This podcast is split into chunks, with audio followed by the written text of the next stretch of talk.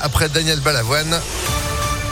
La météo, le retour des éclaircies, c'est pour aujourd'hui. On fait le point complet sur cette météo juste après l'info avec Léo Ardourel. Bonjour. Bonjour à tous. Le Conseil national du PS a tranché. Les socialistes rejoignent l'accord entre les insoumis, les verts et les communistes en vue des élections législatives. Les 300 cadres du parti qui se sont réunis hier soir ont voté massivement en faveur de ce texte avec 167 voix pour et 101 contre.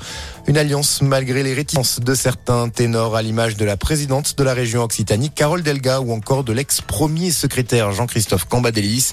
Un accord pour les législatives également du côté de la majorité présidentielle. La République en marche qui s'appelle désormais Renaissance, Horizon, le Modem, mais aussi Territoire de Progrès et Agir présenteront 400 candidats sous la bannière Ensemble.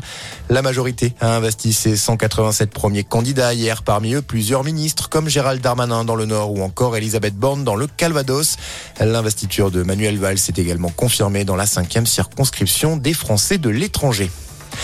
La guerre en Ukraine, l'ONU annonce l'envoi d'un nouveau convoi pour évacuer les civils de l'usine Azovstal à Mariupol, dernière poche de résistance ukrainienne dans ce sport stratégique du Donbass.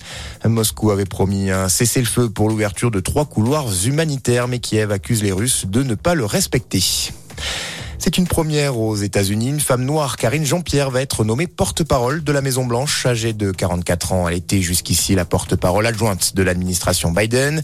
Elle avait déjà occupé plusieurs postes à la Maison-Blanche sous la mandature de Barack Obama. Retour en France avec ce drame en Isère. Une spéléologue professionnelle qui encadrait une sortie scolaire a été retrouvée morte hier dans une grotte. Le groupe a été surpris par la montée des eaux dans les cuves de Sassenage. Le parquet de Grenoble a ouvert une enquête pour éclaircir les circonstances de l'accident. Et puis du foot, va-t-il prolonger au PSG ou voler vers de nouveaux horizons? L'avenir de Kylian Mbappé n'est toujours pas tranché. Ce matin, le Parisien affirme qu'une prolongation est en bonne voie du côté du club parisien. Information démentie dans la foulée par la mère du principal intéressé pour qui le Real Madrid reste, selon elle, la première option.